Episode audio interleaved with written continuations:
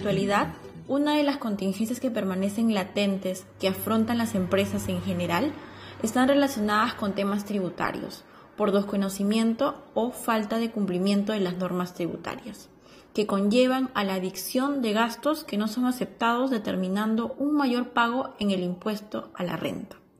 Por otro lado, la administración tributaria, apoyada con el avance tecnológico, tales como los libros y comprobantes electrónicos, están generando más dinamismo de su acción de fiscalización y sanción, mediante requerimientos de información, inspecciones sorpresas y esquelas de requerimiento, a fin de corroborar la información remitida por los contribuyentes en las declaraciones mensuales y anuales, detectando reparos en los gastos realizados por la empresa. En el presente audio hablaremos sobre los reparos tributarios y la aplicación de este en una empresa. Te habla Selene León, integrante del Grupo 7 del curso de Auditoría Tributaria. Junto a mis compañeros hemos elaborado este audio con la intención de saber cómo se realizan los reparos tributarios. Nosotros somos estudiantes de la Universidad Nacional Federico Villarreal de la Facultad de Ciencias Financieras y Contables. Los integrantes son Choque Vilca Alonso, Ferrer Cortés Jonathan, Martínez Anicama Emanuel, Sánchez Pérez Lisset y quien les habla Selene León. Cuando hablamos de reparos tributarios, se dice que es la observación realizada por la Administración Tributaria a la autodeterminación de un tributo contenida en la declaración jurada, como consecuencia de la revisión practicada por aquella.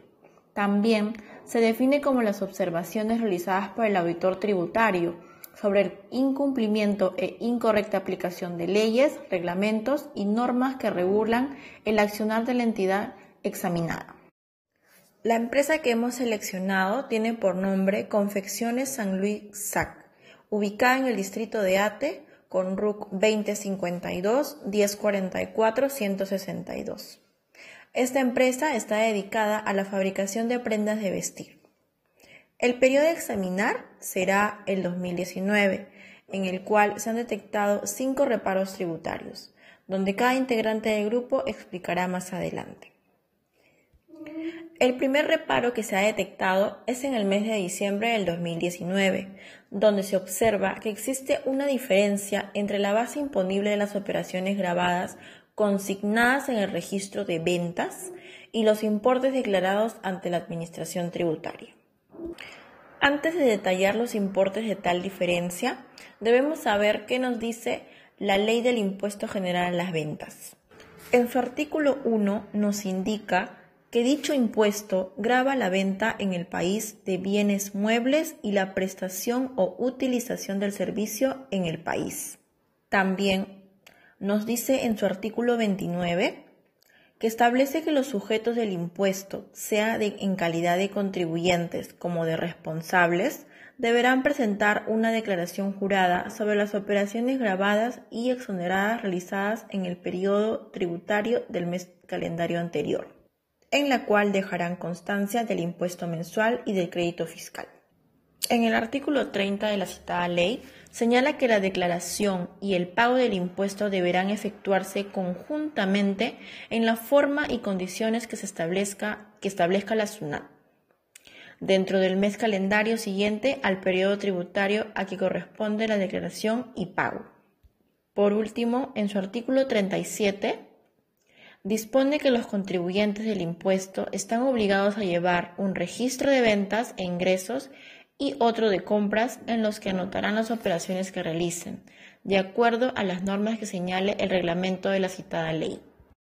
Mencionado lo anterior, se observa que en el mes de diciembre del 2019 de la empresa examinada existe una diferencia entre lo declarado en el PET 621 mensual y lo consignado en el registro de venta. Tales importes son base imponible según contribuyente es de 198.080. Diferencia con el registro de ventas 1.600.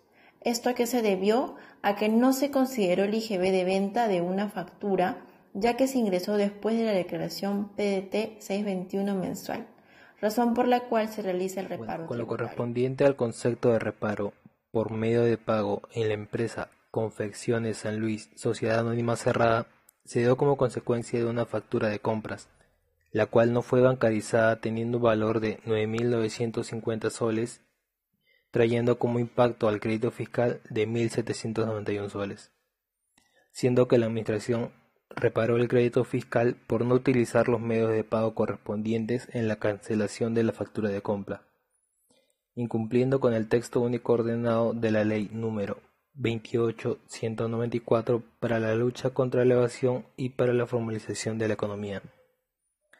El artículo 3, 4 y 5 nos indica que debemos cumplir con los medios de pago como depósitos en cuenta, giros, transferencia de fondos, cheques con las cláusulas de no, de no negociables, intransferibles, entre otros, que nos indica que a partir del monto de mil dólares o 3.500 soles aproximadamente debemos hacer uso de estos medios de pago.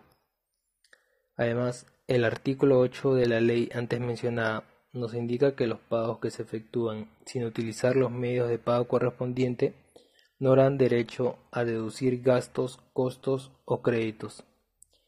Y en caso de que se haya usado indebidamente, se deberá ratificar la declaración y realizar el pago de impuesto que corresponde. Mi nombre es Emanuel Martínez y en esta ocasión explicaré el reparo por motivo de operaciones no reales en la empresa Confecciones San Luis. Esta empresa se dedica a rubro de la venta de prenda de vestir. La observación que se originó trata sobre el registro en el libro de compras de una factura electrónica emitida por un sistema ajeno a SUNAT, la cual puede ser el EJB o otro sistema que esté metido en el mercado. Eh, por descuido de personal encargado de registrar, no verificó si esta factura electrónica estaba validada por SUNAT. El monto de la factura electrónica era de 100 soles por adquisición de tela, ya que la empresa de confecciones, como ya dije, se dedica a la venta de ropa de vestir. Siguiendo el lineamiento de reparo, a realizar se tiene como crédito fiscal 180 soles, que es el monto por el cual se piensa notificar en la resolución de determinación y resolución de multa que se realizará después de acabada la auditoría. La base legal de este reparo es la resolución de superintendencia número 2016-2019 SUNAT, el cual nos hace mención a la nueva forma que adoptó SUNAT para tratar de, no, de que no haya evasión en lo que son impuestos, ya que antiguamente se compraban facturas las cuales no tenían verificación fidedigna del contribuyente. Determinación final del crédito fiscal de utilización exclusiva. Aquí analizaremos los reparos del crédito fiscal de utilización exclusiva, para lo cual podemos visualizar que en el periodo de septiembre de 2019 el crédito fiscal según el contribuyente fue de 10.004. Sin embargo, hemos podido identificar una diferencia con el registro de compras, puesto que en el registro eh, aparece la factura en montos soles, pero su verdadera naturaleza del comprobante era en dólares, generando una diferencia de mil y teniendo como crédito fiscal según SUNAT 9004.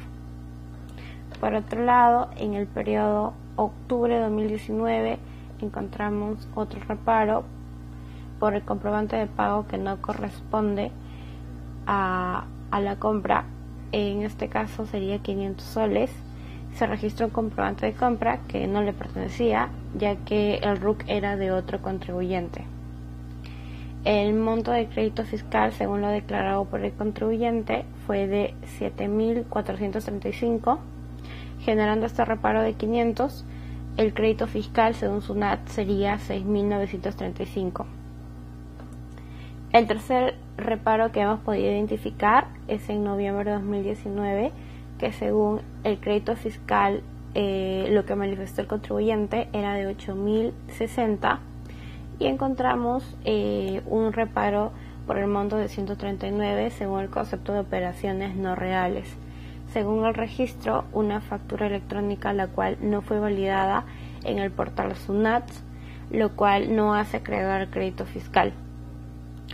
Es decir, el reparo sería de 139 y el crédito fiscal según SUNAT sería 7.921. Por otro lado, el cuarto reparo lo encontramos en el periodo diciembre de 2019 que el contribuyente manifestó que el crédito fiscal era de 8.061, para lo cual este reparo es de la cuantía de 1.791. Eh, este reparo es por el concepto de medios de pago, se tiene, ya que se tiene una factura de compra la cual no fue bancarizada y el monto de la factura es de 1.200 dólares. Entonces el total de reparo sería 1.791, generando un crédito fiscal según SUNAT de 6.270.